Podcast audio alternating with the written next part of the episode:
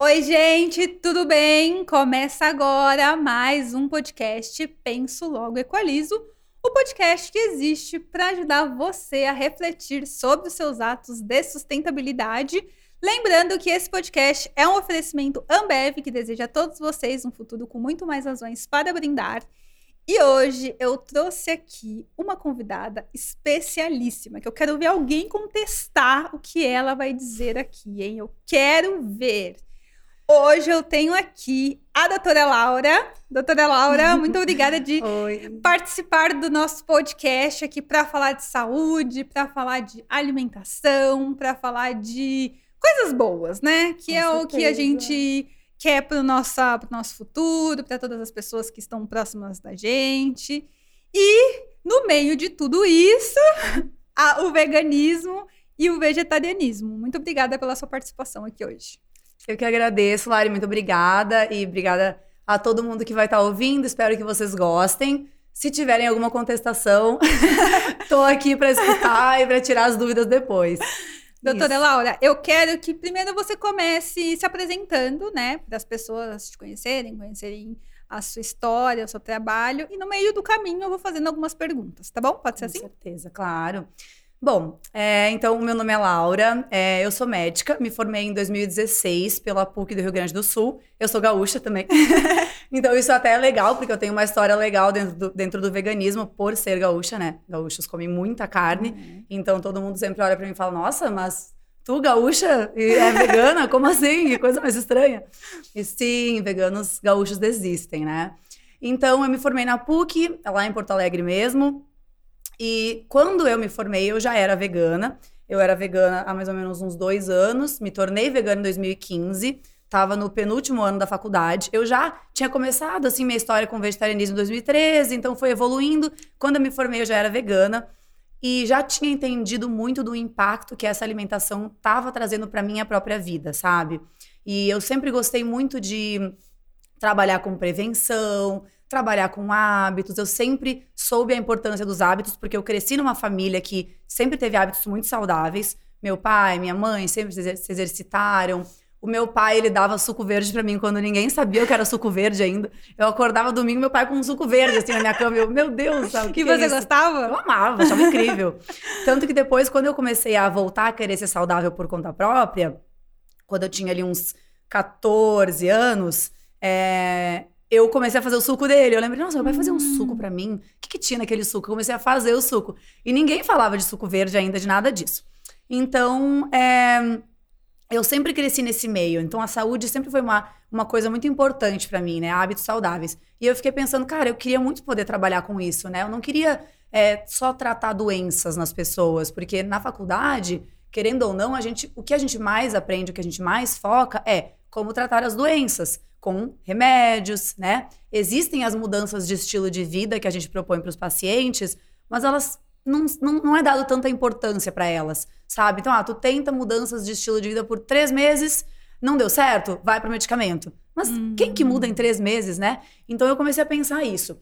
E pensei, cara, eu, eu realmente gostaria de trabalhar com algo que trouxesse essa qualidade de vida para as pessoas e que ensinasse as pessoas como elas podem viver uma vida de forma vegana, né, com alimentação vegana, hábitos e de forma saudável. Então, logo que eu me formei, eu fiz um curso do Dr. Eric Sliwich, que tu deve conhecer, já deve ter ouvido falar. Ele é um dos médicos mais famosos, assim, do vegetarianismo. Ele é um precursor, assim, basicamente, Uhum. dos médicos que começou a trabalhar com o vegetarianismo aqui no Brasil. Só um- uma pausa. Pode falar. Quando você estava fazendo faculdade, você tinha pensado em alguma especialização ou não? Você Eu queria ser a- neurologista. Ah, tá. Nada a ver. Aí depois eu queria ser pediatra. Então, Uhum. assim, eu fui pra duas coisas. Aí eu pensei em fazer neuropediatria. Por quê? Porque neuro era a especialidade que eu mais adorava, sabe? Sempre gostei muito de entender como funciona o cérebro do ser humano. Então, basicamente, todos os meus é, estágios eram em neuro. Eu conhecia todo mundo, Hum. passava o dia inteiro lá.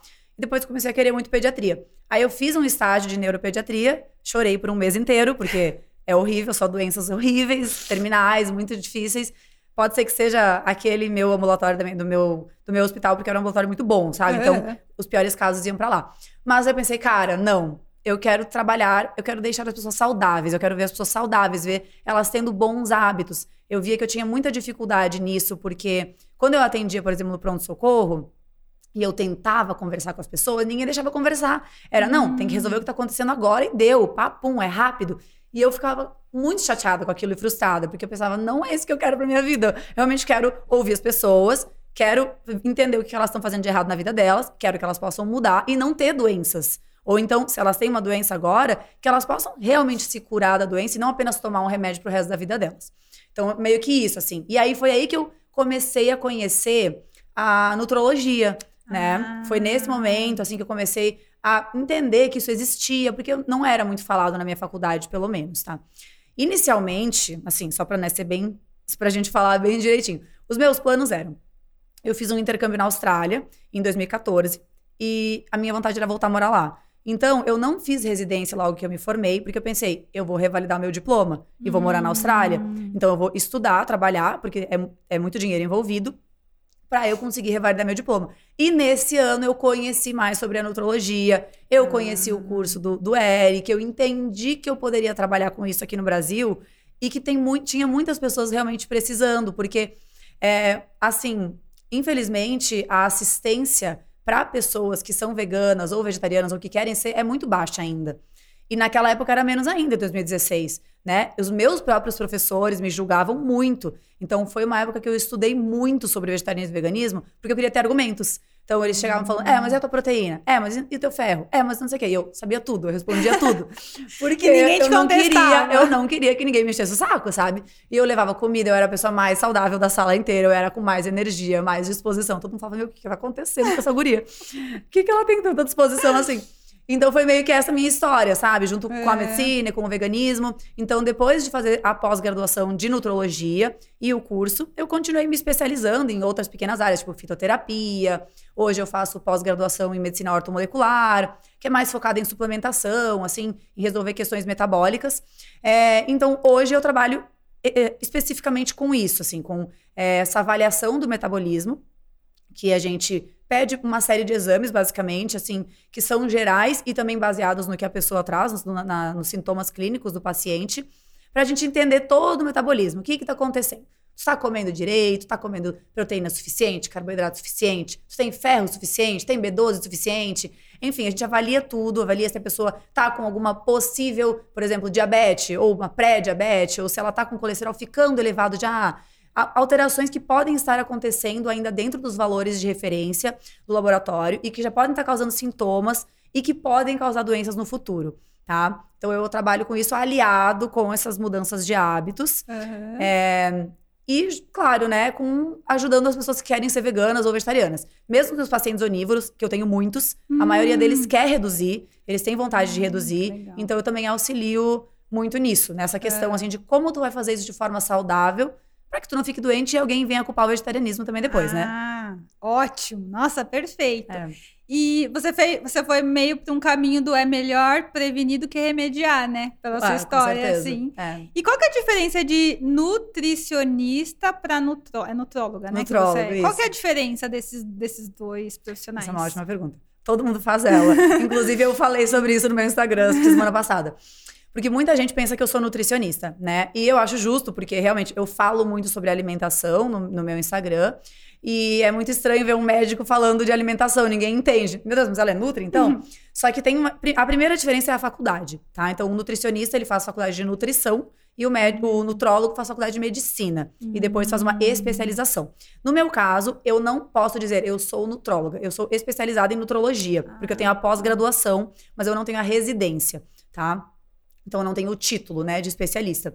Mas eu tenho a pós-graduação pela Sociedade Brasileira de, de Nutrologia, que é a ABRAM. Ah, que legal. A Associação Brasileira de Nutrologia. Nossa, você é, é muito nerd. Adoro quando vem pessoas nerds aqui. Deve vir bastante. Bom, mas então, onde é que eu tava? Ah, e a diferença. Então, a primeira é a faculdade, tá? Segundo, os, o ramo da atuação do nutrólogo e do nutricionista é o mesmo, que é a alimentação. Então, como trazer mais saúde para uma pessoa através da alimentação. A grande diferença é que o nutricionista, ele vai basear a prática dele em uma prescrição dietética, né? Então ele vai fazer hum. cálculos de quantidade de nutrientes, de macronutrientes, de micronutrientes, de calorias totais que a pessoa precisa, de acordo com cálculos tá? Existem cálculos que são, assim, baseados em é, medidas populacionais para identificar qual é a quantidade que, que fica boa para a maior parte da população, tá? Então, as recomendações diárias de ingestão de nutrientes, elas são medidas que, através de muitos cálculos, se viu que fica bom para a maioria das pessoas, basicamente, tá? Então, se faz esses cálculos na alimentação dessa pessoa, para dar para a pessoa uma dieta pronta. Ó, então tu vai comer isso aqui ao longo do dia, tu pode substituir isso por isso, quantidades exatas. Então é isso que o nutricionista vai fazer, tá? Ele vai dar esse programa alimentar para o paciente, que pode ser para uma pessoa saudável, né, que ah. só quer ah, emagrecer ou ganhar massa muscular, ou então uma pessoa que tem diabetes, e ela tem que mudar algo na alimentação dela, ou então a pessoa está com osteoporose, osteopenia, tem que mudar alguma coisa na alimentação. Aí o que, que essa pessoa vai fazer? Vai se consultar com um médico, que pode ser o um nutrólogo nesse caso, que vai identificar essas alterações metabólicas. A gente vai fazer a suplementação adequada do que precisa e as orientações alimentares. Então, ó, essa pessoa precisa comer mais proteína, pessoa precisa comer mais cálcio. E a partir daí o nutricionista consegue criar também com mais clareza a alimentação. Então, o nutrólogo e o nutricionista, eles trabalham muito juntos, ou deveriam pelo menos, né? É, são duas especialidades que se o paciente tem os dois juntos, assim, é perfeito. Porque se ele vai só no nutrólogo, ele não vai ter uma dieta. E se ele vai só no nutricionista, ele não vai ter aquela avaliação completa ali do metabolismo dele. Então, eu acho que deu pra entender, um né? completo Isso. outro. É, um completo ah, outro. legal, eu não sabia disso. Eu não- É. nunca entendi o que, que era um e o que, que era outro. É. Mas obrigada pela explicação. Imagina. E agora vamos entrar na questão do veganismo, assim. É, você falou que você tem pacientes que são onívoros ainda, que Sim. querem fazer redução. O que eu mais escuto as pessoas falando é apontando o dedo pro veganismo. De Sim. que ah, a pessoa não é saudável, a pessoa tem cara de morta e várias outras coisas. Você, como médica, tem toda a propriedade para falar. Por que, que você acha que ainda existe essa questão, assim, tudo bem, que você, você mesmo falou agora que o, o veganismo ainda não está, né, num patamar que, que poderia estar, mas por que, que ainda tem esse medo? Por que, que as pessoas em- não vão poder perguntar para um médico ao invés de ficar julgando? Por que, que isso ainda acontece? Olha, tem um fenômeno muito engraçado que acontece é, com a alimentação, né? Uhum. Sempre que qualquer pessoa tem alguma coisa a falar sobre alimentação, todo mundo vira nutricionista, né? Então, ah, eu tomo, tu mudou tua alimentação, a outra pessoa que tá do teu lado, ela virou nutricionista. ela já entendeu tudo o que tu tá fazendo. É verdade. Então, nossa, virei vegana, meu Deus do céu, mas é só as proteínas. A pessoa não sabe nem o que é uma proteína, né? Ela, nem, ela não sabe pra que, que serve uma proteína no corpo, mas ela fala, e as tuas proteínas? Então, é muito engraçado, porque é, a saúde, não sei se tu percebe isso, mas ela virou algo muito banalizado. Muito. Todo mundo fala sobre saúde, pessoas que não têm informação alguma falam sobre saúde. Então, esse é um problema muito grande. É muito perigoso isso, é não perigoso.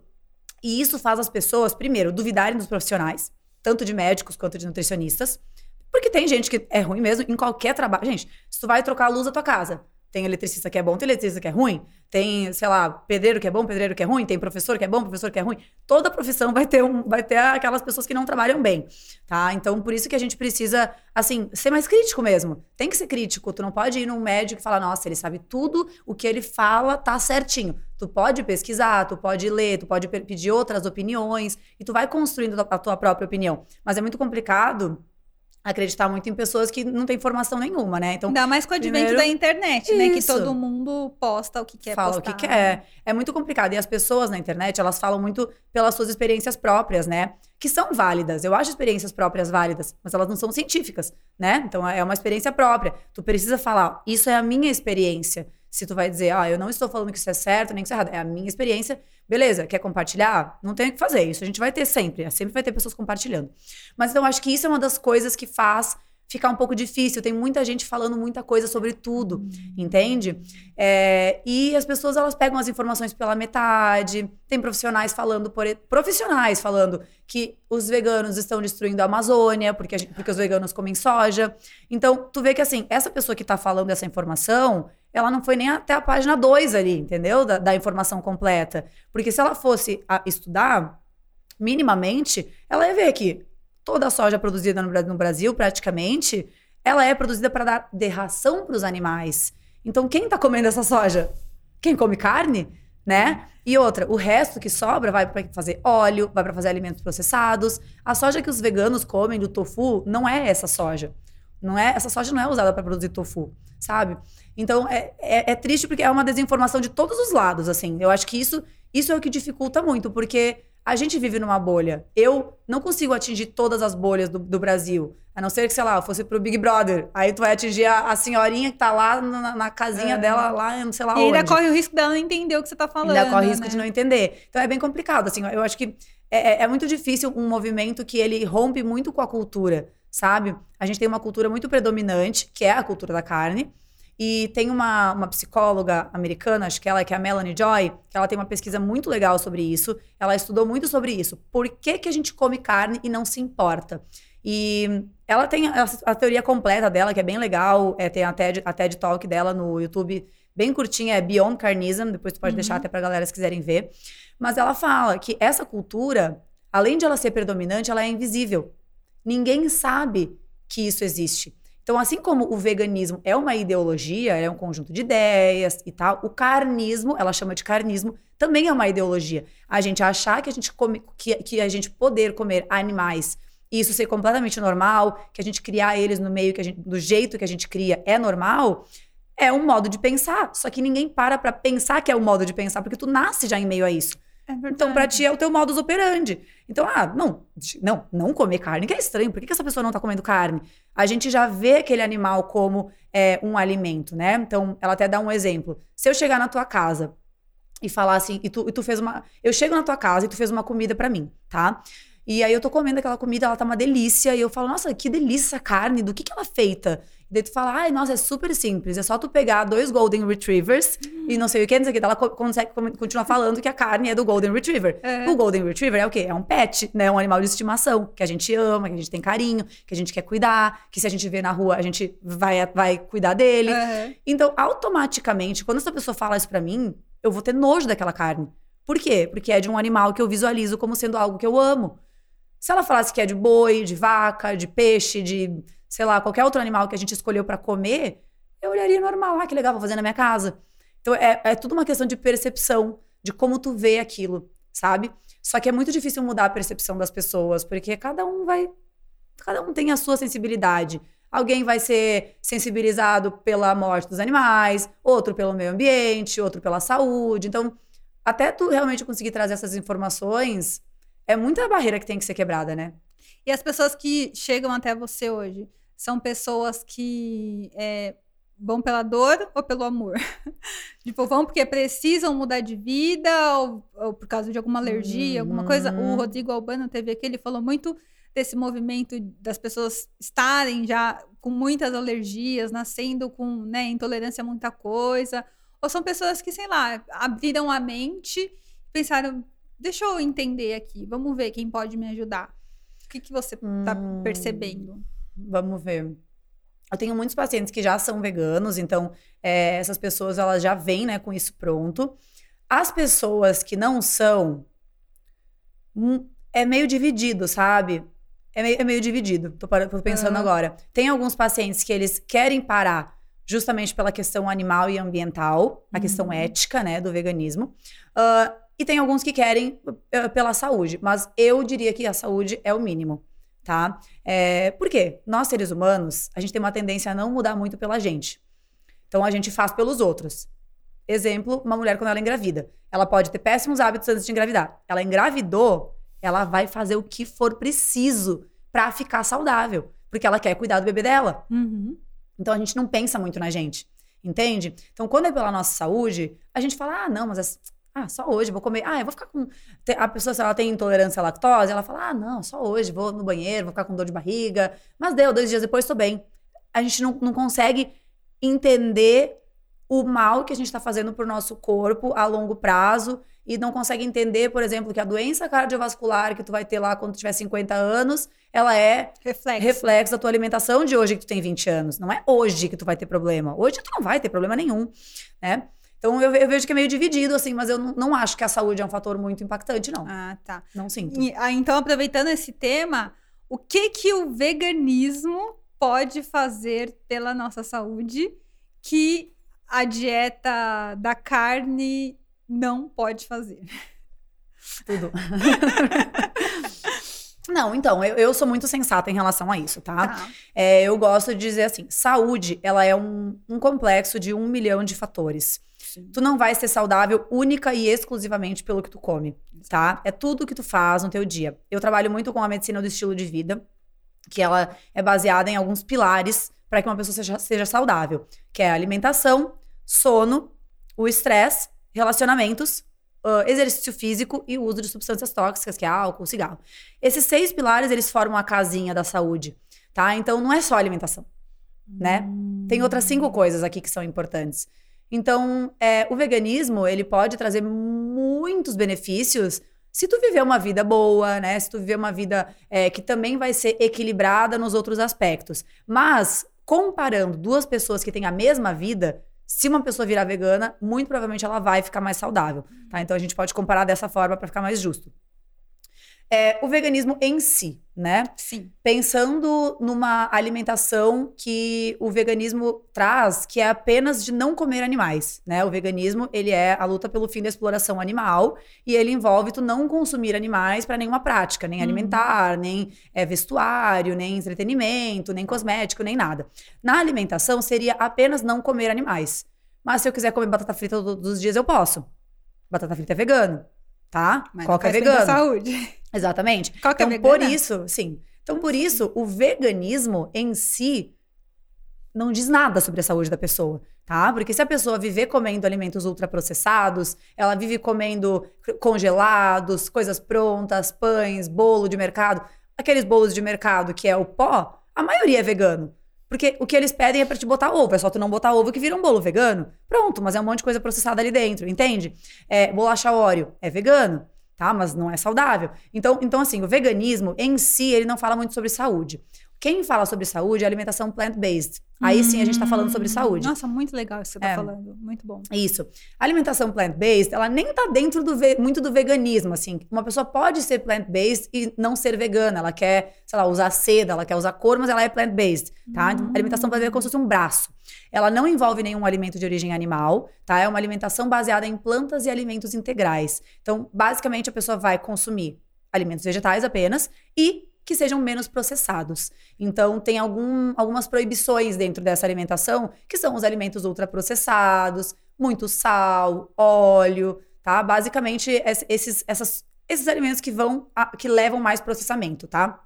A gente tem uma escala de processamento de alimentos, tá? O alimento in natura, ou minimamente processado, é aquele que não tem adição de nada, tá? Então, ah, um feijão, né? Uma fruta, uma batata, alimentos que não têm adição de nada.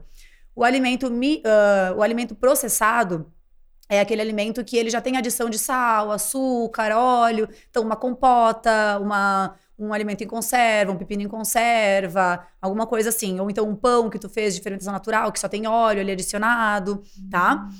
Aí o alimento uh, ultraprocessado é aquele que já tem um monte de coisas adicionadas, tá? Ele vai ter um monte de produtos químicos e ele não tem nenhum alimento inteiro ali dentro. Então, tu pega uma bolacha, ela não tem nenhum alimento, ela tem a farinha de trigo branca. Então, já foi processada aquele trigo, primeiro para virar farinha, depois para tirar toda a fibra dele por fora e ficar só a partezinha de dentro branquinha. Aí ele tem amido de milho modificado. Então, é uma coisa modificada de que veio de um alimento. Tem vários derivados de petróleo, corantes, estabilizantes. Então, isso é um ultraprocessado. Então, isso aí tira. Os processados, a gente come, mas evita. Então, eles não vão ser a base da nossa alimentação. Tu pode comer um pão, tu pode comer um tofu, que também é processado, que tem essa adição de sal. Tu pode tomar um leite vegetal, uma bolachinha, mas tu vai comer com parcimônia, tá? Uhum. Então, essa alimentação, ela vai proporcionar um aumento do consumo de fibras. As fibras são muito importantes para o funcionamento do intestino, então elas ajudam tanto em questão de motilidade, ou seja, do intestino funcionar e levar as fezes para fora, e também a formar um bolo fecal bonitão.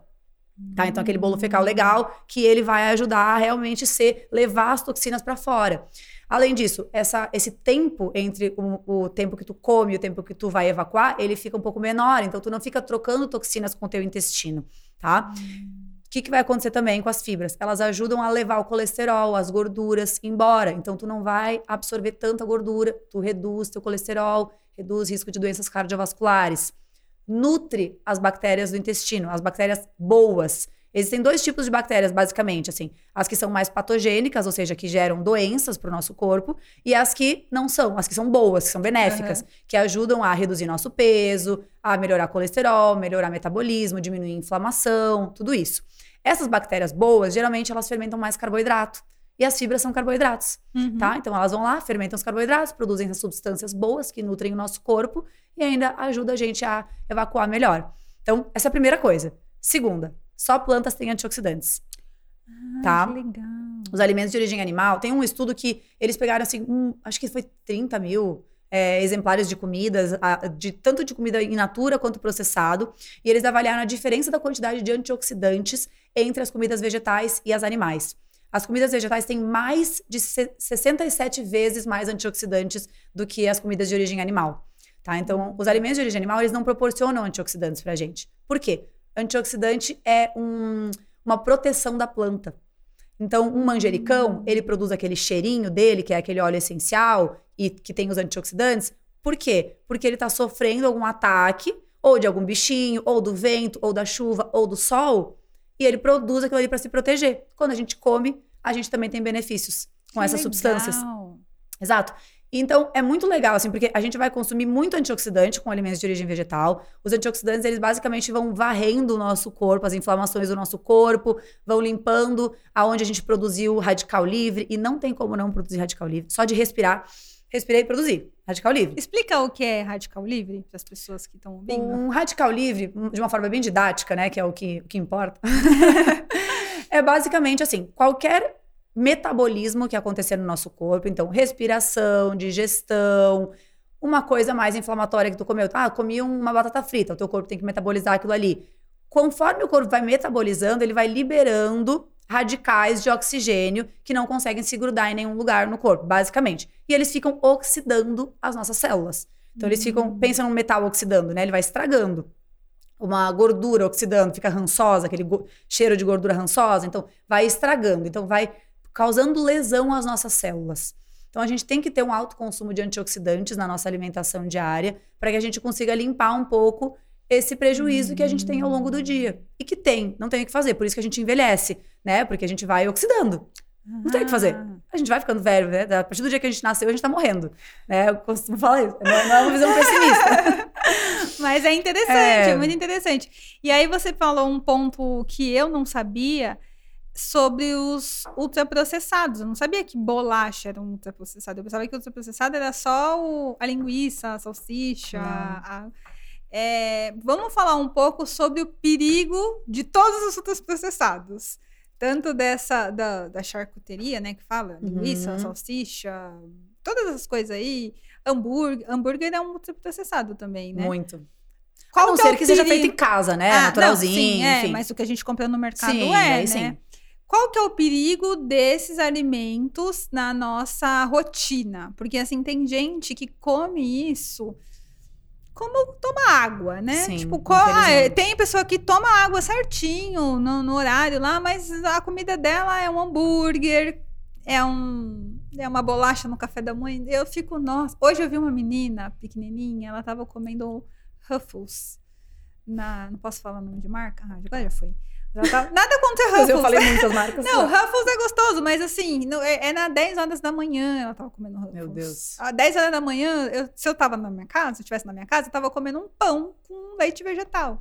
Então explica pra gente um pouquinho dessa questão do perigo dessas comidas em excesso. Tudo em excesso faz mal, né? Mas qual que é o perigo real disso? Essas aí até nem em excesso fazem mal. Esse é o grande problema, assim. Eu não gosto de demonizar nada, sabe? Mas os ultraprocessados, eles realmente são os, os únicos alimentos que não tem nada de bom para falar deles. Não tem nada. Não existe nada de bom para falar deles, a não ser o aspecto social, talvez. Ah, tu vai lá, tá com teus amigos, vai comer um hambúrguer. Ah, ah legal, tá. beleza, vamos nos divertir. Ou então, ah, tô com meu namorado aqui, a gente quer ver um filme gostosinho, comer um hambúrguer é, é só o aspecto social mesmo, sabe? Emocional. Mas saúde pro corpo, assim, não tem muito o que falar, porque não traz. Tem muito estudo sobre ultraprocessado, tá? Porque realmente essa é uma dúvida, né? Será que não tem nenhum benefíciozinho? Será que não tem alguma coisa? E não. É, os países que mais consomem ultraprocessados, né? Por exemplo, os Estados Unidos, a gente tem aí o maior exemplo de país que a população está extremamente doente. Adolescentes já a gente encontra crianças com placas de gorduras nas artérias, tá? o que é muito preocupante, né? Porque as pessoas vão ter doenças cardiovasculares no futuro, porque vai evoluir, né? Vai continuar evoluindo, a não ser que elas mudem agora de vida. Então, os ultraprocessados, primeiro, né? Uma das coisas muito ruins que eles causam é vício. Então, esse é um problema bem grave, né? A não ser, assim, para a saúde em Mas si, né? por que, que o vício acontece? Tem alguma coisa lá dentro que Tem. faz a gente viciar? O vício acontece porque o nosso cérebro é viciado em dopamina, que é um dos hormônios do bem-estar junto com a serotonina. Nosso cérebro, ele, ele busca isso. Por isso que a gente quer fazer coisas, às vezes, meio arriscadas. A gente quer, sei lá, é, pular de bungee jump. Por isso que a gente quer fazer coisas que nos façam nos sentir vivo, assim. Faça a gente se sentir vivo. E os alimentos ultraprocessados, eles geralmente são um pacotinho cheio de gordura, que deixa aquilo ali com super hiper palatável, assim, super gostoso. A gordura deixa as coisas muito gostosas, né? Então eles são super cheios de gordura, super cheios de açúcar. E esse açúcar, o que, que ele vai fazer? Vai ir como uma droga para o cérebro, então ele vai fazer com que o teu cérebro libe- libere mais dopamina, por causa daquela ingestão louca ali de açúcar, sem fibra nenhuma. Quando a gente ingere açúcar sem fibra nenhuma, ele passa mais rápido. E ainda mais porque é muito açúcar refinado, né? Então ele é um açúcar que ele vai passar mais rápido mesmo, ele vai ter esse efeito cerebral mais rápido. É, e eles também, na maior parte das vezes, têm algumas substâncias que são realçadores de sabor. Como, por exemplo, o glut- o glutamato monossódico, que está presente em quase tudo que tu for ler que é industrializado, tu vai ler que tem glutamato monossódico. O glutamato monossódico, ele vai eh, dar esse estímulo maior pro nosso cérebro, ele vai fazer o teu cérebro sentir mais sabor. Então pensa numa criança comendo isso, ela vai comer uma cenoura, que não tem nada disso. Aí depois tu dá uma bolacha pra ela. Ela nunca mais vai querer olhar pra cenoura na vida dela, porque ela não vai mais sentir sabor. Porque aquilo ali é muito hiperpalatável. Então, ele estimula muito essa nossa, essas nossas papilas e o nosso cérebro também. Então, a gente começa. É a mesma coisa que uma pessoa quando ela começa a se drogar, né? Ela começa a sentir sensações que ela nunca tinha sentido antes. E aí, depois, ela não consegue mais sentir aquela sensação na vida normal. Ela precisa de uma droga que faça com que ela sinta novamente aquilo, aquele bem-estar que aquela droga proporcionou. E aí, assim, a pessoa vai ficando cada vez com mais vontade de sentir aquela sensação Ah. tá? E é a mesma coisa com, com a comida. Por isso que ela acaba viciando. Por causa dessa sensação gostosa. Tu come, dá aquela sensação de bem-estar, meu Deus, que delícia comer isso aqui. Logo depois passa. E aí tu quer o quê? De novo? Aí passa, tu quer de novo? Aí ah, tu vai viciando, tu vai querendo cada dia mais. Então, é, esse, é um dos- esse é o principal motivo pelo qual vicia. Pelo prazer que causa. Entendi. E aí, Tá. aí você falou que tem alguns motivos. O primeiro motivo é o vício, o segundo motivo. a quantidade de alimento, a quantidade de substâncias que tem ali dentro que são Ah, tóxicas, né? Então a primeira é a quantidade de gordura.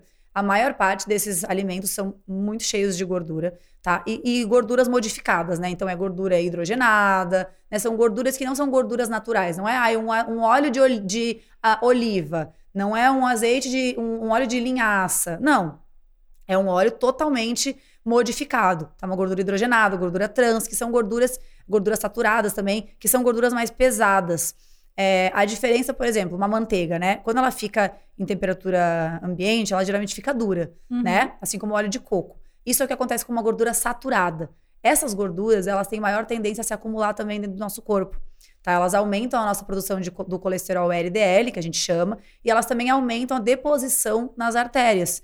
Então, são as principais gorduras que levam a gente a ter doenças cardiovasculares. Quando a gente consome elas em excesso e não consome outras coisas que limpam, então isso acaba gerando maior risco de desenvolvimento de doenças cardiovasculares. Também gera mais risco de desenvolvimento de diabetes, tá? Porque o consumo excessivo de gorduras e a inflamação intestinal que esses alimentos causam. Por quê? Porque eles não têm nada que nutre as bactérias, tá? Não tem fibra, não tem um carboidrato, não tem nada ali de bom, um carboidrato né, bom que as bactérias, com fibra que as bactérias vão comer. Tem carboidrato simples, açúcar, enfim, farinha branca. É, não vai ter nada que as bactérias vão comer. O que, que vai acontecer com o intestino? Ele vai ficar inflamado. Quando ele fica mais inflamado, ele meio que abre as barreiras dele e ele deixa entrar toxinas. Ah. Quando essas toxinas elas vão entrando, isso vai causando é, um bloqueio no receptor da insulina. A insulina é o hormônio que coloca o açúcar, né, no caso a glicose que entra dos alimentos para dentro das células. Quando a, o- a glicose entra nas células, fa- ela faz o quê? Dá energia para as células. Se ela não entra, ela fica no sangue. Se ela fica no sangue, ela vai lesionando os nossos vasos. É por isso que uma pessoa que tem diabetes, que é o açúcar alto no sangue, ela tem uma doença, né? Porque não pode estar com açúcar alto no sangue. Então, isso vai acabando gerando o quê? Gera esse bloqueio nesse receptor, o nosso corpo tem que liberar muita insulina para conseguir botar aquela glicose para dentro da célula.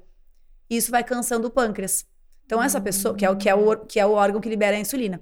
Então, o que, que vai acontecendo? Ao longo do tempo, tu vai tendo que liberar mais e mais e mais insulina. E isso, no futuro, pode levar a tu a ter diabetes. Tá? Nesse primeiro momento que está acontecendo isso, dessa resistência à insulina, tu já tem um problema. Tu já vai ter mais fome, a tua eh, percepção de fome e de saciedade vai estar alterada, tu vai estar estocando mais gordura no teu corpo, tá? Então, é meio que um ciclo, sabe? Que vai se, que vai se gerando. Esses são alguns exemplos, tá? Mas basicamente, é, todas as doenças crônicas elas vão sendo geradas por essa inflamação metabólica uhum. que se causa, tá? Câncer, doenças é, autoimunes, enfim, tem um monte de coisa envolvida aí nisso, tá? Então, é, os, a, as substâncias que estão ali dentro não são boas. E corantes, né? Essas outras coisas que tem, muitos já se provaram uh, causar alergia. Então, vários causam alergias de pele, alergia, alergias respiratórias, alguns uh, câncer até, aquele corante caramelo 4, que tem muita coisa. Ele, ele Fala pode uma causar coisa, câncer. não faço ideia. Qual? É um deles. Ainda bem que eu não tomo muito. Vários refrigerantes, enfim. muito. Se tu ler, tu vai encontrar em É. várias coisas. Agora eu não me lembro mais nenhuma, eu lembro só essa. É, Mas tem várias coisas. Então, assim, é basicamente é um pacotinho de um monte de coisa que não faz bem. aham, entendi. E aproveitando esse gancho dos ultra- ultraprocessados, é, o que, que você acha dos alimentos, que de fato são ultraprocessados, eu acredito, é, veganos, né? Que eles falam veganos. Você acha que é um caminho para quem quer seguir para o veganismo? É bom tomar cuidado? Como que você vê essa questão? Porque assim, tem muita gente, igual a gente estava falando no começo, Uhum. né? Ah, tem muita uma galera aí na internet falando um monte de coisa, indicando muita coisa, mas você acabou de dar uma explicação aí que eu não sabia particularmente que na verdade o plant based, né?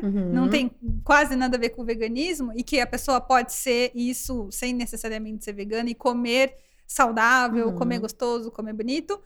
Mas ao- ao- do mesmo tempo tem um- uma galera que, olha, eu comprei um hambúrguer vegano, olha, eu comprei uma salsicha vegana, comprei. Acho que não, sei lá, comer uma vez ou outra, não sei se traz ou não problema, mas o que eu vejo é muita gente comendo numa Vivendo à quantidade. base disso, É, né? isso, vivendo à base disso. Como que você vê É. isso? Sempre que a gente viver à base de processados, a gente não vai estar sendo saudável, tá? Essa é uma realidade, sendo vegana ou não sendo. Agora, se a gente pegar a lista de ingredientes de um processado vegano e de um processado de origem animal, é uma diferença bizarra Pro o que bom tem ou pro ruim? pro bom, do vegano. Ah, tá. né? Então, a maioria dos alimentos processados veganos, esses hambúrgueres, se tu vai ler a lista de ingredientes, ela não tem nem metade do que tem nos outros, tá? Então, é mais gorduroso, sim, porque justamente porque principalmente esses que imitam a carne, se eles não forem gordurosos, não tá imitando, Aham. né? Eles imitam o paladar da carne. Então, tem que essa sensação do paladar, ela tem que ser imitada.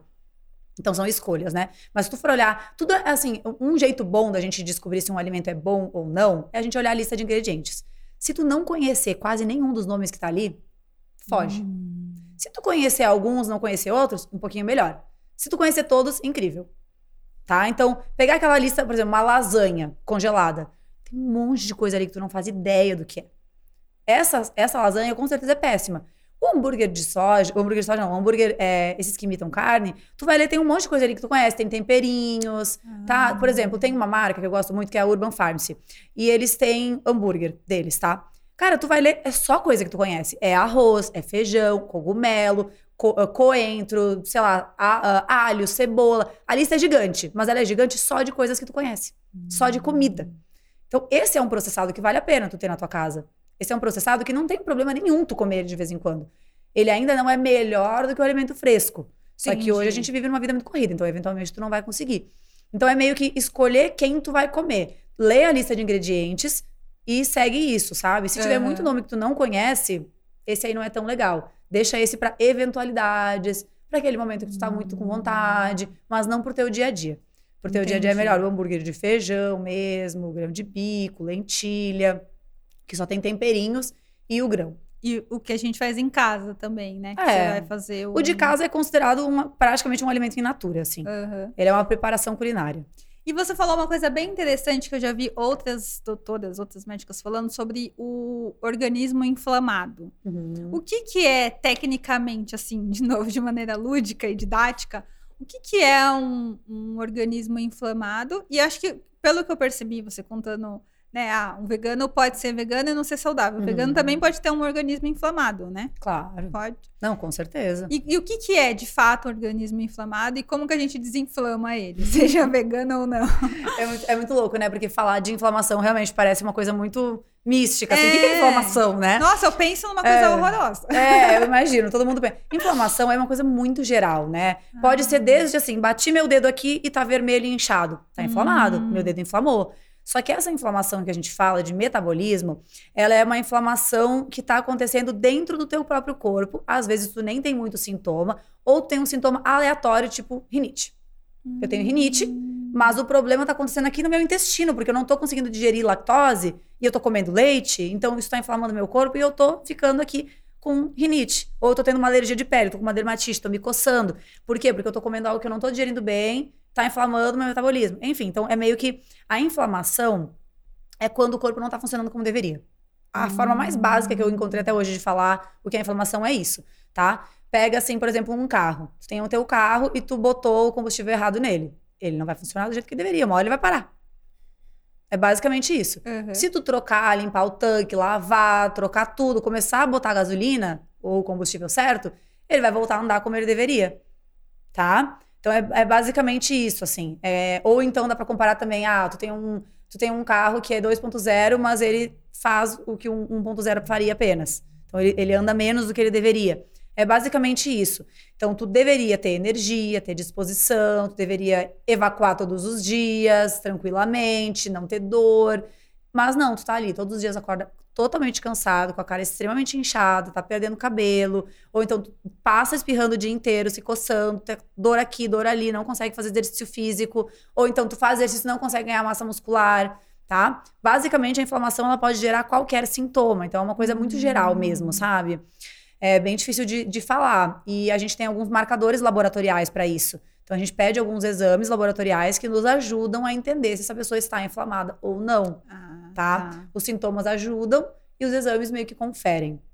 Entendi. Basicamente é isso. E como que desinflama? Vai depender da pessoa também. então, ah, Ah, essa tá. pessoa, ela tem intolerância à lactose. Eu preciso tirar a lactose dela. Eu preciso tirar toda a lactose dessa pessoa. E aí a gente vai começar um trabalho de desinflamar o intestino dela. Então a gente vai tirar isso, vai começar a dar mais fibras para ela, para nutrir essa microbiota boa, fazer desinflamar esse intestino. Depois que melhorar um pouco o intestino, se precisar, a gente dá algum probiótico, que são as próprias bactérias, para ajudar ali a nutrir essa flora, essa nova população que tá morando ali.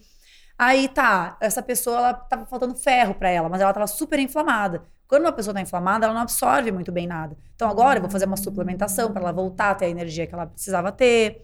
É, é muito pessoal, assim, sabe? Ah, ou essa pessoa, ela não come nada de antioxidante. Então vamos aumentar o consumo de antioxidantes dela, porque, ela, porque ela precisa disso. Ou essa aqui tá com resistência à insulina e come muita gordura saturada. Tá comendo muita carne, come muito queijo.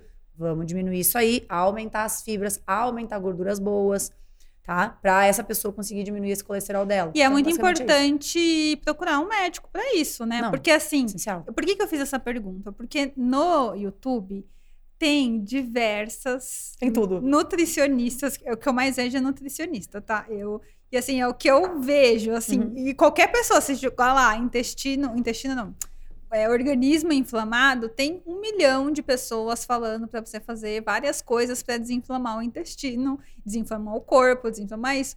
E assim, aí eu fico pensando, né? Uma pessoa desinformada que pega aquilo ali, não entende direito o que, que tá acontecendo, aí, sei lá, come alguma coisa em grande quantidade, que acaba piorando a situação.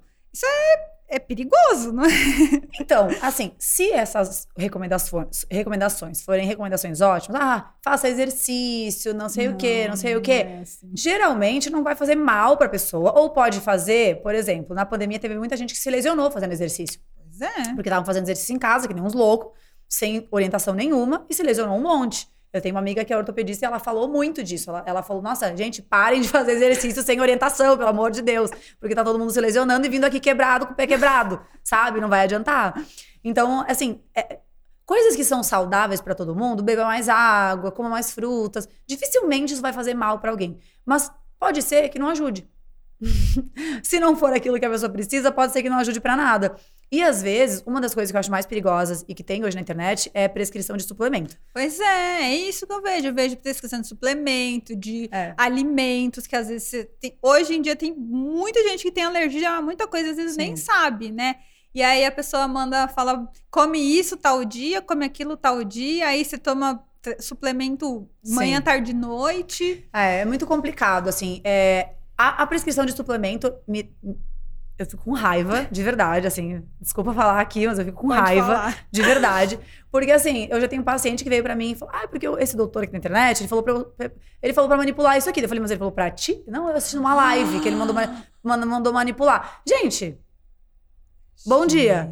Aí eu fiquei, não, eu, eu fico incrédulo, eu, eu- totalmente incrédulo, assim, de, de acreditar que tem gente que tem capacidade de prescrever uma fórmula para as pessoas manipularem pela internet. Não, É e a pessoa perigoso. acreditar. Ai, gente. A olha. pessoa acreditar, eu não culpo tanto. Porque quando as pessoas estão desesperadas, elas acreditam em tudo, Pode ser. tá? É. As pessoas desesperadas, elas acreditam em qualquer coisa. É um Então, malefício da internet. é por né? isso que eu fico triste com a falta de responsabilidade do profissional. Eu, como profissional, eu me vejo com muita responsabilidade na internet, sabe? Então, primeiro, eu nunca falo que uma coisa vai salvar alguém, porque não vai salvar. Não adianta. É, a cúrcuma, ela é incrível, é maravilhosa, ela tem um milhão de benefícios. Mas se tu comer cúrcuma de manhã e tu só comer coxinha no resto do dia, a cúrcuma não vai fazer nem cócegas no teu organismo. Entende? Então, assim, é, é muito complicado falar de saúde, porque é o que eu falei antes, envolve todos os pilares. Uhum. Então, sempre que tu fala, tu tem que abordar todos e fica meio chato e ninguém quer te ouvir. É. Porque as pessoas querem o quê? A fórmula. Elas querem a coisa rápida, fácil, prática, que parece que vai funcionar milagrosamente. Uhum. Então, é, é, aí, assim, eu fico um pouco triste, porque eu sei que não são todos os profissionais que vão agir eticamente e dizer pra todo mundo que não tem fórmula mágica, que a fórmula mágica é tu ir se cuidar, tu tratar teu corpo com carinho, tu se exercitar, tu beber água, tu comer bem, tu fazer uma consulta com alguém que vai te ajudar e não na internet. É, então, meio que é, é um pouco difícil, assim, É. sabe? Mas. Acaba queimando os profissionais É. de boa vontade. Mas isso aí né? é bem complicado, é uma coisa que dificulta bastante. É. Porque realmente as pessoas. Hoje tu consegue encontrar tudo de tudo na internet. Uhum. Então E uma questão também que eu tenho dúvida é essa questão do suplemento. Por Hum. que que precisa tomar suplemento? Todo mundo tem que tomar suplemento? Por que que virou também esse advento do suplemento? Sim. Várias blogueiras, influenciadoras. Nossa, me dá um... olha, me dá até um negócio de ver a galera, o tanto da galera que, que fica indicando suplemento. A, a primeira vez que eu fui na nutricionista, ela só perguntou o que eu comia, a Uhum. minha rotina, e me passou B12 só pra, pra garantir, assim, Sim. sabe? Mas não me passou nenhum suplemento. Eu falei assim, doutora, você não vai me passar suplemento, né? Ela falou assim, não, você não, não tem necessidade nesse momento, pode ser em algum outro momento. Por que que tem esse negócio do suplemento? É importante? Também virou uma coisa, né? Ah, Vi- tá. Virou, virou uma, uma loucura da suplementação hoje em dia. Porque, hum, assim, isso começou mais nos Estados Unidos, né? Essa moda do wellness. Bem-estar, Hum. qualidade de vida. E começou muito com essa coisa da suplementação. Por quê? Estados Unidos é, é um- uma sociedade que quer as coisas tudo imediato, fácil, prático, né? Então, por isso que começou fast food lá, as pessoas não comem, não almoçam, elas comem lanche. Então, meio que veio de lá essa moda do wellness, que agora é o que tá em moda lá. Então, Ah, tá. tomar shot o dia inteiro, tomar cápsula, tomar gummy, tomar não sei o que. Eles têm, tem o Whole Foods, que é um mercado lá que tem um monte dessas coisas. Tu pode, meu Deus, ficar comendo pacotinho o dia inteiro se tu quiser. Cápsula pra tudo. Tem cápsula pra tireoide, tem cápsula pra imunidade, É. tem cápsula pra tudo. Então, é- é- virou uma coisa muito legal, tu entende? E dá muito dinheiro, né? Dá muito dinheiro tu trabalhar com isso. É, dá um poder também pro profissional que trabalha com isso, porque é só tu que pode fazer aquilo. É só tu que pode indicar aquilo pro teu paciente. Então, venha em mim, venha se consultar comigo que eu vou te indicar a melhor cápsula pra ti, a melhor fórmula. Então, virou, virou meio que uma, Uma coisa. modinha. Virou meio que essa coisa, e hoje as pessoas querem muito isso também, porque tem muito na internet. Então, sim, virou uma moda. Porém, eles são importantes, só que eles estão sendo desvirtuados. Ah, Tá? tá. Eles são importantes, só que quando eles são importantes. Então, por isso que eu, no caso, eu faço a avaliação metabólica, eu vou identificar Tá com deficiência de B12? Vai precisar suplementar B12. Tá com deficiência de ácido fólico? Vamos ter que botar aqui junto um ácido fólico. Essa pessoa tá com deficiência de ferro? Tem que suplementar, não tem o que fazer. Tá com deficiência de vitamina D? Tem que suplementar também, tá? Algumas coisas a gente consegue com a alimentação. Só que, infelizmente, a nossa alimentação hoje não é tão rica mais. Nem a comida é tão rica, porque o solo não é tão rico o solo está sendo muito destruído, né? Principalmente pelas práticas de monocultura, e isso vai para o lençol freático, que está muito contaminado com agrotóxicos. A microbiota do solo mudou muito nos últimos tempos. Então a gente não tem mais. Hoje, mesmo nos lugares que tem agricultura orgânica, o lençol freático muitas vezes está contaminado, sabe? Então, é, hoje, infelizmente, a nossa alimentação não é a mesma alimentação de antes. A gente fica acordado até muito tarde, a gente trabalha demais. Usar o cérebro gasta nutriente. Então a gente gasta muito mais do que a gente gastava antes. É muito difícil uma pessoa conseguir tudo que ela precisa com a alimentação, tá? A não ser que seja uma pessoa que tem uma alimentação extremamente perfeita. Então, sim, eles são importantes, tá? Ah, tá. São importantes, mas só quando só o que tu precisa, né? E não esse tiro para todos os lados que Mas é dado. só o médico pode me falar o que, que é importante, né? Uhum. O que, que eu devo realmente tomar e quando eu devo tomar, né? Porque hoje em dia você vê influenciadora ela tá tomando um, um, suplemento X lá de pó de manhã, outro à noite, outro no café, outro na comida. Não, cafezinho, tipo, ah, eu tô tomando um cafezinho aqui, e aí vou eu vou colocar um scoop, não sei do quê. Tá na moda agora, o, o cappuccino de whey. Gente, eu fico pensando assim, e aí se você for parar pra pensar economicamente falando, a pessoa tem que trabalhar só pra comprar suplemento, né? Sim. Tinha uma, uma paciente que veio consultar comigo esses dias, e daí ela falou: Ah, mas eu não vou poder, porque eu, eu tô gastando R$ 1.600 já por mês de suplemento que o meu médico me deu, não sei o que. Eu fiquei, gente, R$ 1.600 de suplemento, é um aluguel quase de suplemento, sabe? Então eu fico muito triste com isso, porque é uma, eu acho uma falta de respeito até com as pessoas. Como, como profissional de saúde, é, eu não consigo visualizar isso, a não ser que tu trate só classe A, A, A, a mais. Mas daí a pessoa não vai reclamar de gastar 1.600 é. reais. Aí não vai ser ruim para ela. Mas assim, tu tem que entender com quem tu tá conversando. E a maioria das pessoas no Brasil não tem dinheiro para isso. Não tem como ficar gastando. Então, uma coisa é tu, beleza, conversa com o meu paciente. Esse paciente pode e ele quer. Eu tenho pacientes que eu prescrevo várias coisas de marcas e que são caras. Hum. Porque eles querem, eles podem pagar. Os pacientes que não podem, eu não vou prescrever.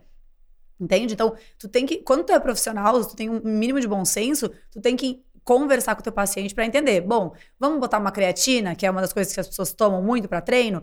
É um suplemento ótimo, ele vai dar mais energia, vai dar mais força de explosão para o músculo, ele vai dar uma, vai promover melhor recuperação muscular também, tem um efeito cerebral legal, mas essa pessoa pode pagar? Se ela não pode, vamos tentar alguma outra coisa, vamos ver se ela realmente precisa, a gente tira de uma outra coisa que não precisa tanto. Então, tu vai jogando com o paciente, sabe? Não tem necessidade de tomar tudo. Quando toma tudo, às vezes o que acontece é que tu acaba urinando essas vitaminas a mais que tu toma. Dá um efeito rebote ninguém, e não funciona nada, é. né? E tem muito Teu a ver. não absorve. Tem muito a ver com o consumo consciente também, né? uhum. né? Porque é uma responsabilidade também do profissional tá incentivando o paciente a consumir descontroladamente, né? Sim, ah, eu também, com certeza. Né? Isso é horrível. É. E em questão de assim, a nossa realidade assim atual, quando a gente fala de alimentação, a gente já falou bastante aqui, quase o podcast inteiro de tem muita gente falando, muita gente falando. Mas você acha que a gente está num caminho que, gente, tomem cuidado?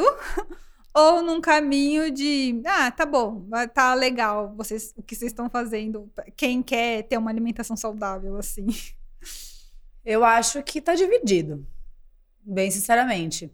Eu acho que não é, nunca vai ser todo mundo que vai se preocupar, né? Exato. Nunca vai ser todo mundo que vai ter uma visão crítica em cima uhum. disso, porque é muito cômodo, é, é, bom tu continuar fazendo o que tu sempre fez. Então, eu não, não acho que é todo mundo que, que vai mudar, não. Acho que tem.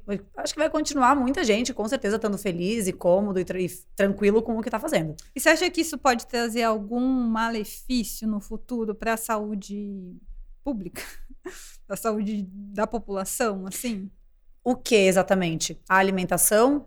É, tipo, é, essa galera seguir uma onda de alimentação saudável que não é saudável no final das contas, dessa hum, essa quantidade de suplemento. de suplemento, de vegano não vegano, de ah, fitness não fitness. Olha, a gente tem ciclos. Qual que é o impacto disso? É, a gente tem ciclos na sociedade, né? De, que a gente chama de nutricionismo, assim, que é sempre essa, essa, essa coisa de tu pegar um nutriente, algo específico do alimento e fazer com que ele seja ou o salvador da pátria ou o vilão do universo, tá? Então, ao, ao longo do tempo vai se mudando o foco. Antes era ah, gordura, aí depois é uh, proteína, aí depois é sei lá o quê, entendeu? Então, uma vai foi mudando. batata doce, né? É, o que eu acho que acontece, vai acontecer, é que vai continuar esses ciclos, assim. Ah. Eu não vejo mudando muito, sabe? O, a humanidade, ela é feita de ciclos. Né? Então é, é meio que é muito impossível fugir disso. Eu tô começando a ficar cada vez mais certa. Talvez eu esteja num momento meio sem esperança, assim. Uhum. Mas, mas eu, eu não vejo mudar muito, não vejo todo mundo mudar. Mas eu acredito que o pouco que a gente mudar, a gente já pode ir aumentando um pouco a consciência, sabe? É, quando, tu aumenta, quando tu aumenta a consciência de uma pessoa, essa pessoa vai impactar outras. E aí essa impacta outras. E essa impacta outras. Então, para mim, meio que assim, não me importa muito o que vai acontecer. Eu não fico pensando tanto nisso, porque se eu penso, eu fico triste. Porque não tem uma resposta, porque eu não sei, porque eu não tenho o poder de tudo. Então, o que eu prefiro é, eu vou continuar fazendo meu trabalho, o que eu acredito, porque se eu não fizer, eu vou ficar mais triste ainda, né? Então eu vou fazer e vou acreditar que as pessoas vão sendo impactadas. E desde que eu me tornei vegana e comecei a ser saudável, nossa, eu perdi as contas de quantas pessoas já se tornaram mais saudáveis e veganas por minha causa, uhum. sabe? Não, não por mim, né? Mas porque elas viram que eu tava bem, elas viram o meu exemplo, elas viram que era seguro. Então elas foram mudando e vendo que aquilo era muito bom, que elas estavam mais saudáveis também, que elas tinham mais energia, mais disposição. Então, assim, eu acredito que o que é verdadeiro sempre vai estar tá permeando. Essas outras coisinhas, besteirinhas que ficam inventando, elas vão morrendo. Uma hora vai aparecer a verdade. Vão morrendo, é. Então, assim, agora tá nessa fase. Ai, suplemento pra isso, pra aquilo, neurotrópicos e não sei o quê. Tudo é suplemento. Tu quer foco? Suplemento. Quer se acalmar? Suplemento. Quer dormir? Suplemento. Quer ter energia? Suplemento. Ganhar músculo? Suplemento. Quer ter, sei lá, não ter inflamação? Suplemento. Então, é, é, tá tudo suplemento, né? Eu acredito que eu, daqui a pouco a galera vai cansar. E vai entender, ai, cara, tá chato esse negócio, não tá fazendo sentido.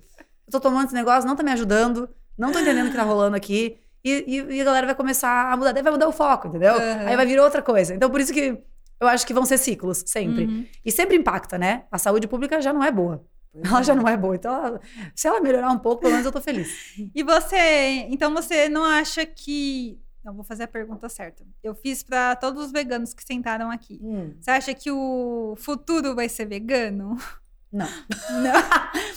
eu gostaria que fosse, mas eu não vejo isso como algo que vai impactar todo mundo. Hum. Tá? Eu acho que o que. Por quê? E por quê? É, isso. é principalmente por quê? Quem que quer saber disso? Ninguém quer saber disso. Todas as, todas as, as propagandas que tu vê sobre sustentabilidade, qualquer coisa que impacte assim a nível global, tá? Eu fui no cinema esses dias e eu vi uma propaganda é, no cinema, ou seja, algo de impacto muito é. grande, uma propaganda de impacto muito grande, falando sobre sustentabilidade, destruição dos oceanos, enfim. Mas ninguém falou de carne. Em nenhum momento. Ninguém falou da pesca, do, do quanto a pesca é predatória. Ninguém fala de como é, o, os pastos e as monoculturas para a ração dos animais é que está, estão acabando com a Amazônia. Ninguém fala disso. Né? Ninguém fala que as queimadas são por causa disso. Ninguém fala desse aspecto. Por quê? A agropecuária é o sistema mais poderoso do mundo. E ele está atrelado a outros sistemas extremamente poderosos, como a indústria farmacêutica. Então, infelizmente, eu não vejo o veganismo atingindo o mundo ainda. Porque ninguém quer saber disso. E, inclusive, tem muitos ativistas que são mortos quando começam a falar, né? Sempre foi assim. É muito complicado tu ser ativista no nosso mundo, porque tu vai ser calado com muita facilidade. E então, então assim, eu acho que eu, eu, eu, não sei, eu posso, eu posso ser meio pessimista nesse sentido, sabe? Eu gostaria muito, é o que eu te falei, eu gostaria muito, eu vou continuar fazendo meu trabalho, mas infelizmente eu vejo esse movimento crescer, com certeza, mas não vejo ele tomando o mundo. Não vejo o mundo sendo vegano ainda. E você acha que, também fiz essa pergunta para os outros veganos, que o veganismo ele está numa bolha ou que essa bolha ela já foi estourada? Porque o que, que eu vejo, às vezes, lá no Instagram da hum. Equaliza, né? É, eu, eu não me declaro como vegana, nem como vegetariana, eu tento fazer a minha parte, assim como você falou. Uhum. É, a Sociedade Vegetariana Brasileira indica que a gente faça a segunda sem carne, né? E a OMS indica você ficar três vezes na semana sem comer, é, sem consumir nenhum tipo de proteína animal. Quando eu comecei a minha transição alimentar, o meu guia foi esse. Falei assim, bom, se um tá falando, tá pedindo um dia, o outro tá pedindo três dias, eu junto já tenho quatro. E aí eu, Adorei, eu vou seguir. adorei que tu somou. é, eu vou seguir aqui o máximo que eu conseguir e aí eu vou ver aonde que eu vou parar com isso.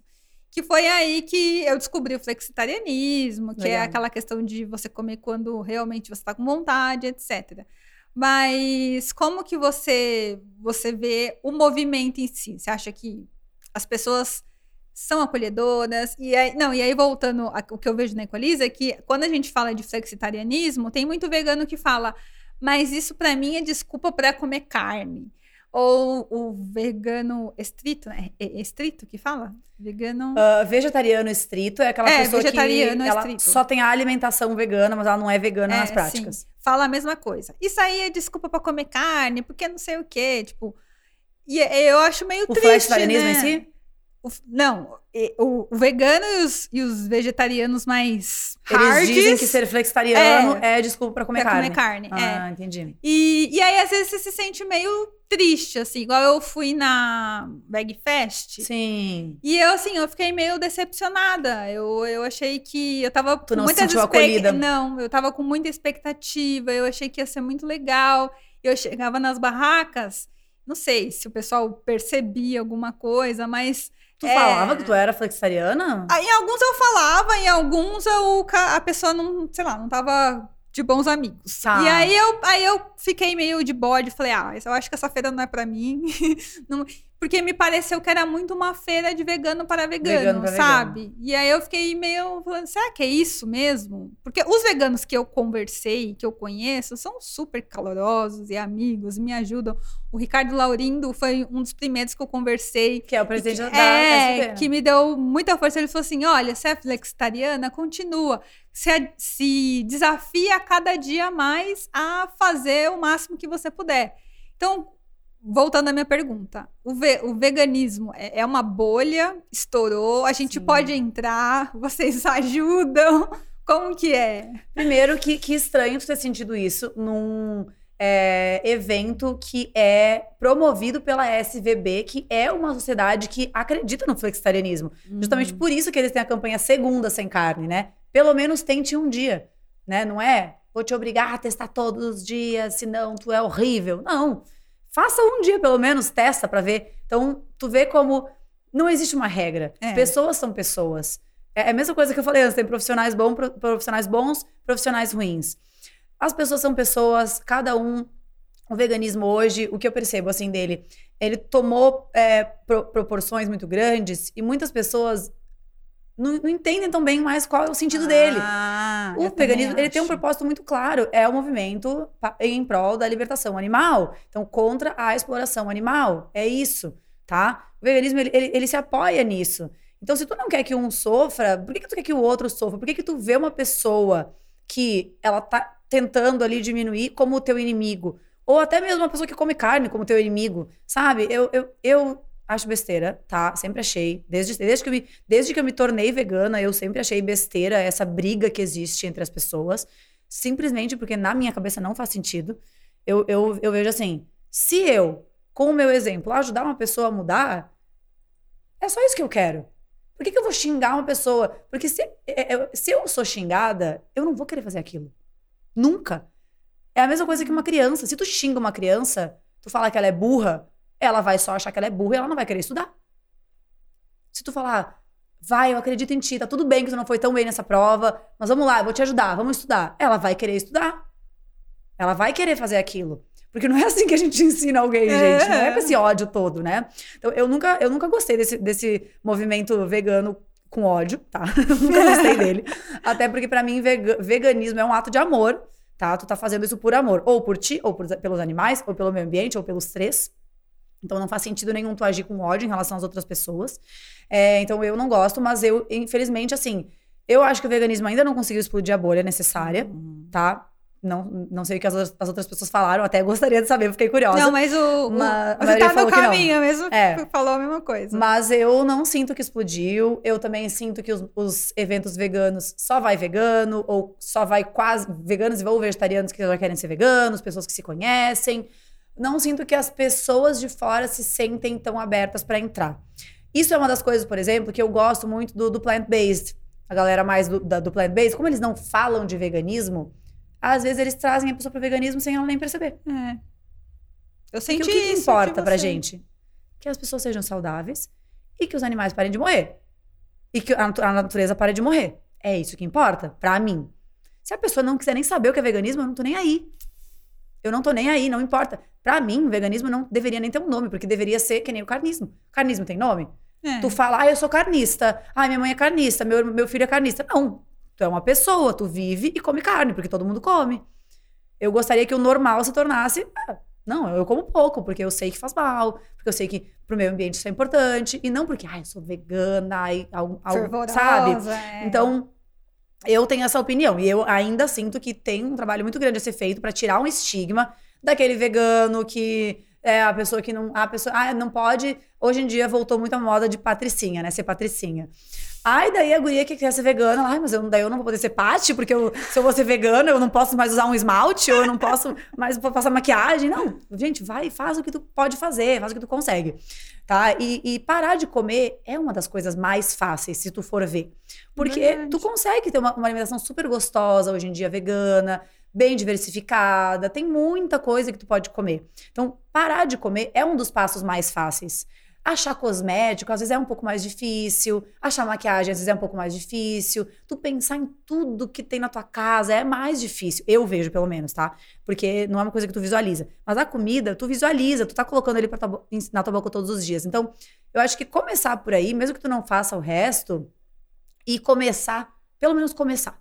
Feito é melhor que perfeito. Né? Então é melhor tu fazer do que tu fazer perfeito. Ah, eu consegui ficar vegana três dias daqui eu comi uma carne. Beleza, amanhã volta. E Aí vai indo. Mas você acha que, que vai demorar muito pra essa bolha do veganismo se abrir? Tudo bem que você falou, ah, eu não acredito que o, ve- que o, o veganismo vai Eu tô dominar mais o pessimista mundo. Mas você acha que vai demorar pra essa bolha se abrir e todo mundo viver em harmonia? Porque assim, eu- tem um restaurante, eu até falei isso no. Não lembro que podcast. Tem um restaurante que chama Origem 46, eu acho. Alguma coisa assim. É um restaurante, ele foi feito pelo filho do Rivelino, um jogador de futebol. Hum.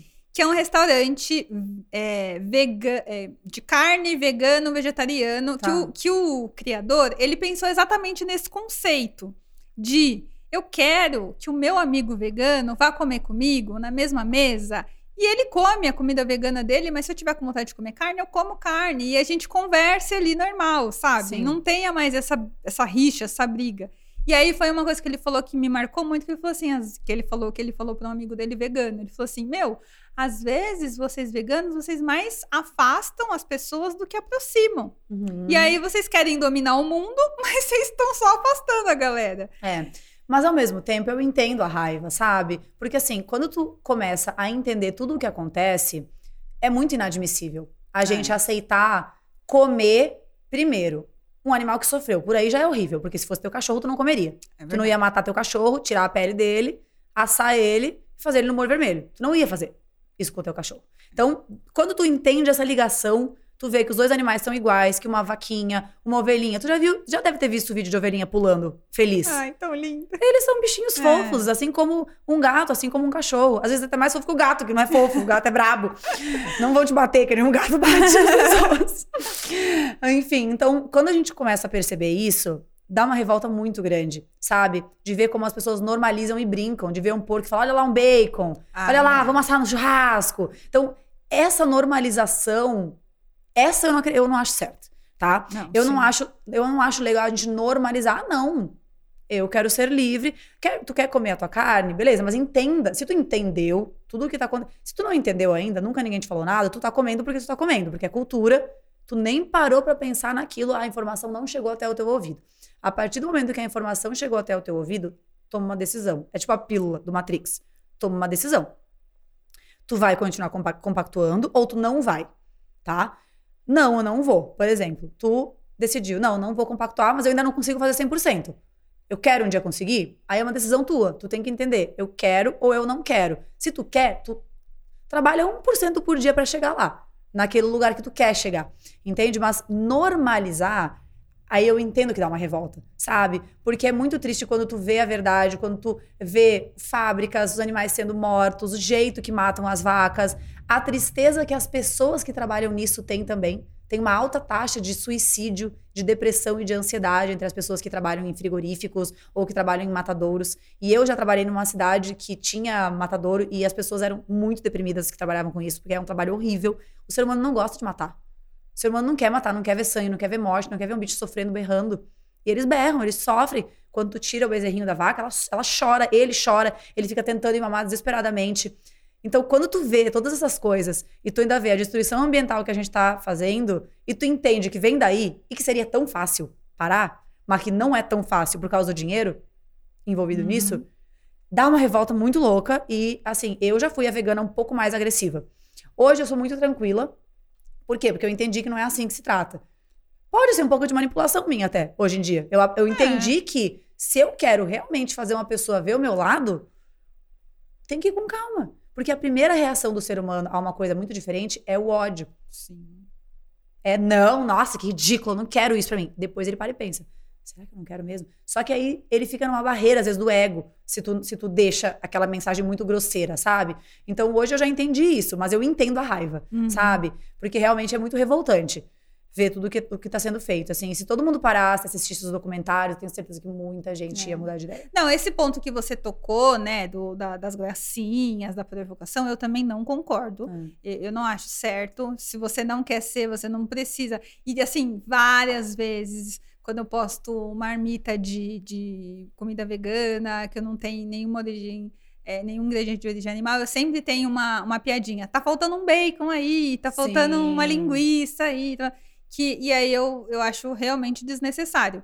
Mas eu digo do vegano mais raiz, uhum. que, que quando o, o flexitariano diz, ah, eu ainda como de vez em quando, eu ainda que aí ele vem apontar o dedo na minha cara, Sim. sabe? Tipo, não, mas você sabe que não pode, mas isso aí é desculpa para comer carne. Aí isso que eu acho que é meio triste, sabe? E lá na feira, igual eu falei, que eu senti que era um, um evento de veganos para veganos, porque eu via os veganos que estavam cheios de sacolas, ou que, tá, que alguém ouvia, tipo, de uma barra, ele estava numa barraca, ele ia para outra barraca, o dono da barraca Sim. ouviu que ele era vegano, então ele, eu já estava na barraca ali conversando. Hum. Chegava o outro cara que ele ouvia que era vegano, ele começava a tratar bem o Nossa, outro. então assim, eu não, eu não fiz uma crítica ao evento, o evento em si eu achei muito legal, Sim. os organizadores, mas eu acho que o, os, as próprias marcas é, não deveriam focar só nos veganos deveriam focar na galera fora, né? Porque senão nunca vai crescer essa bolha, é, né? É um pouco mas difícil. Mas é, eu acho que é uma boa crítica ser feita, sabe? Porque uhum.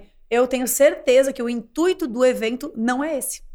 É, eu também. Mas é, acabou, eu... acabou acontecendo. A tua experiência foi essa. Sim. Talvez outras pessoas tenham tido essa experiência, né? É um evento que eu tenho certeza que o intuito é justamente de acolher.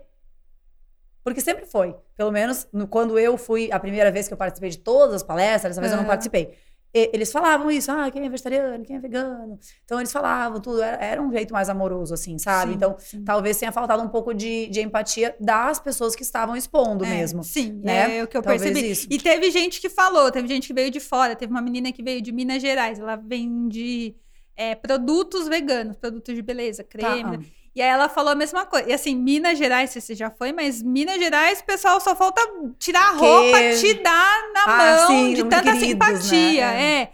E ela falou que ela sentiu a mesma coisa aqui em São Paulo. Ela falou assim: é, realmente. Que eu falei assim, em determinado momento, não tinha um sorriso, não tinha um contato visual. E aí ela falou a mesma coisa. Ela falou assim: putz, senti a mesma coisa.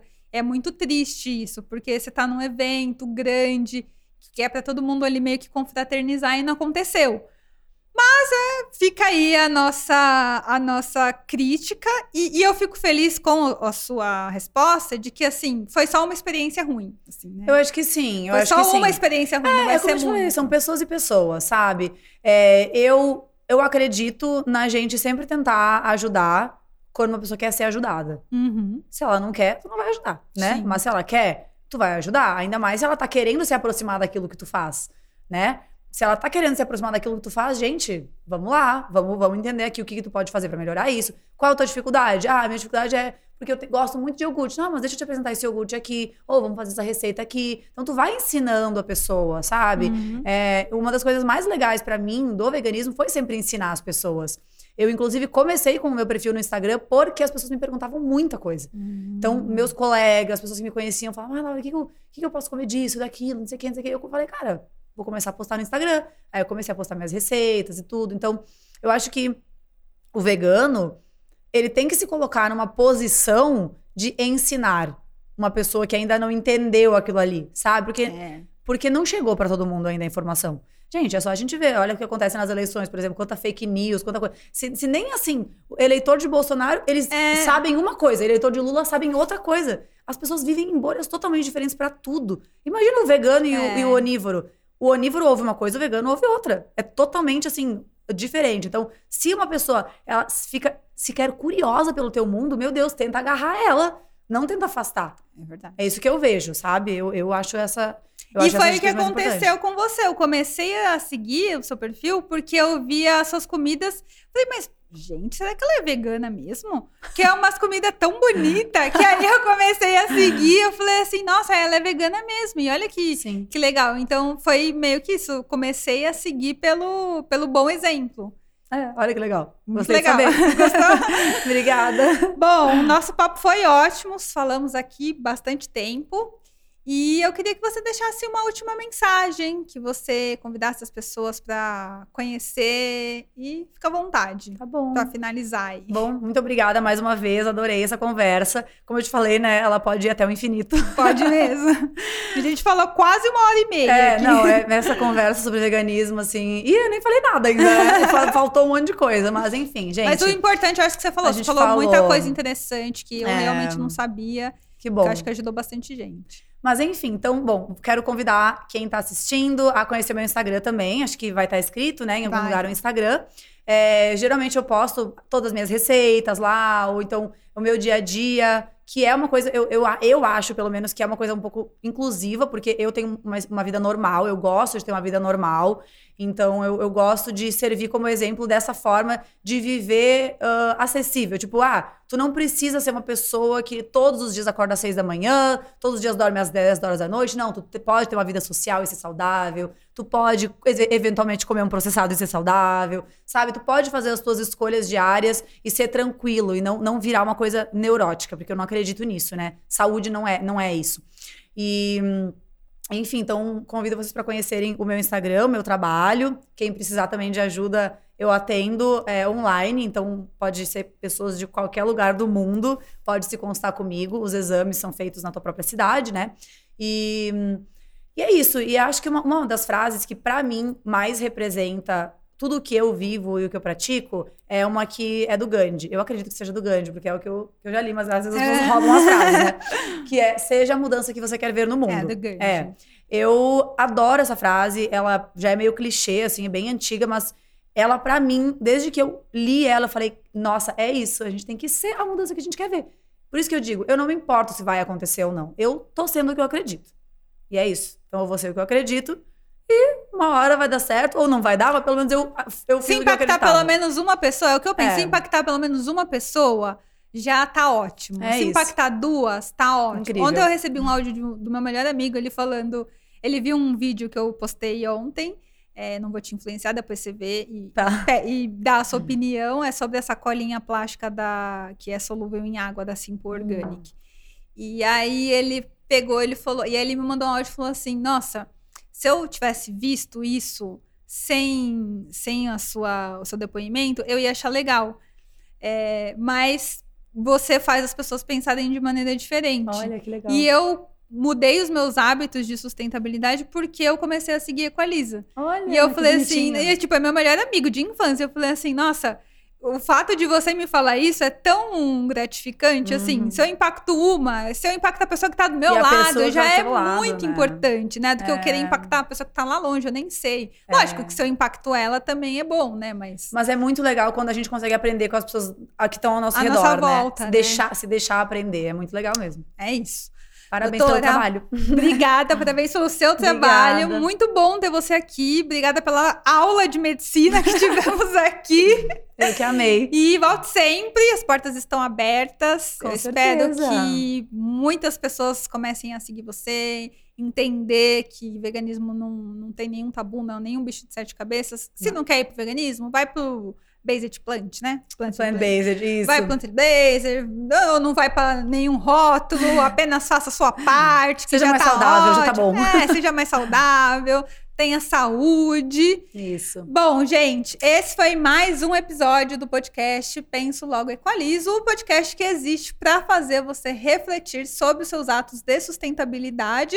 Lembrando que esse podcast é um oferecimento Ambev, que deseja a todos vocês muitas razões para brindar. Se você ficou com alguma dúvida, já deixa aqui nos comentários que a doutora Laura com doutora Laura com certeza vai responder para você, vai te ajudar. Vou deixar aqui todos os arrobas dela, os links para você também entrar em contato. E é isso. Um Obrigada. beijo e até o próximo vídeo. Tchau. Tchau.